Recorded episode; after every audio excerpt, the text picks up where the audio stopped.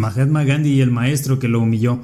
Cuando Mahatma Gandhi estudiaba Derecho en Londres, un profesor de apellido Peters le tenía mala voluntad, pero el alumno Gandhi nunca bajó la cabeza y eran muy comunes sus encuentros.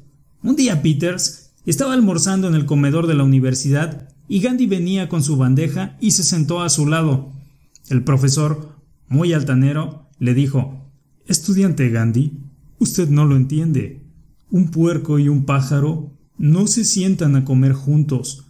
A lo que Gandhi le contestó Esté tranquilo, profesor. Yo me voy volando. Y se cambió de mesa. El profesor Peters se puso verde de rabia, porque entendió que el estudiante le había llamado puerco. Decidió vengarse en el próximo examen. Pero el alumno Gandhi respondió con brillanteza todas las preguntas del examen. Entonces, el profesor le hizo la siguiente interpelación. Gandhi, si usted va caminando por la calle y se encuentra con dos bolsas y dentro de ellas están la sabiduría y mucho dinero, ¿cuál de las dos se llevaría?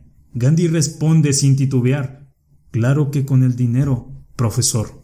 El profesor sonriendo le dice, yo en tu lugar hubiera agarrado la sabiduría.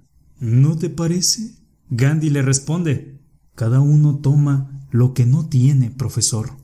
El profesor Peters, histérico ya, escribe en la hoja del examen idiota y se la devuelve al joven Gandhi.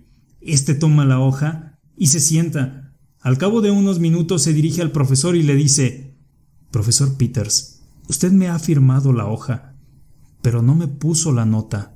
Y como dijera Mahatma Gandhi, nadie puede hacerte daño sin tu permiso. Tu felicidad depende de una persona, de ti.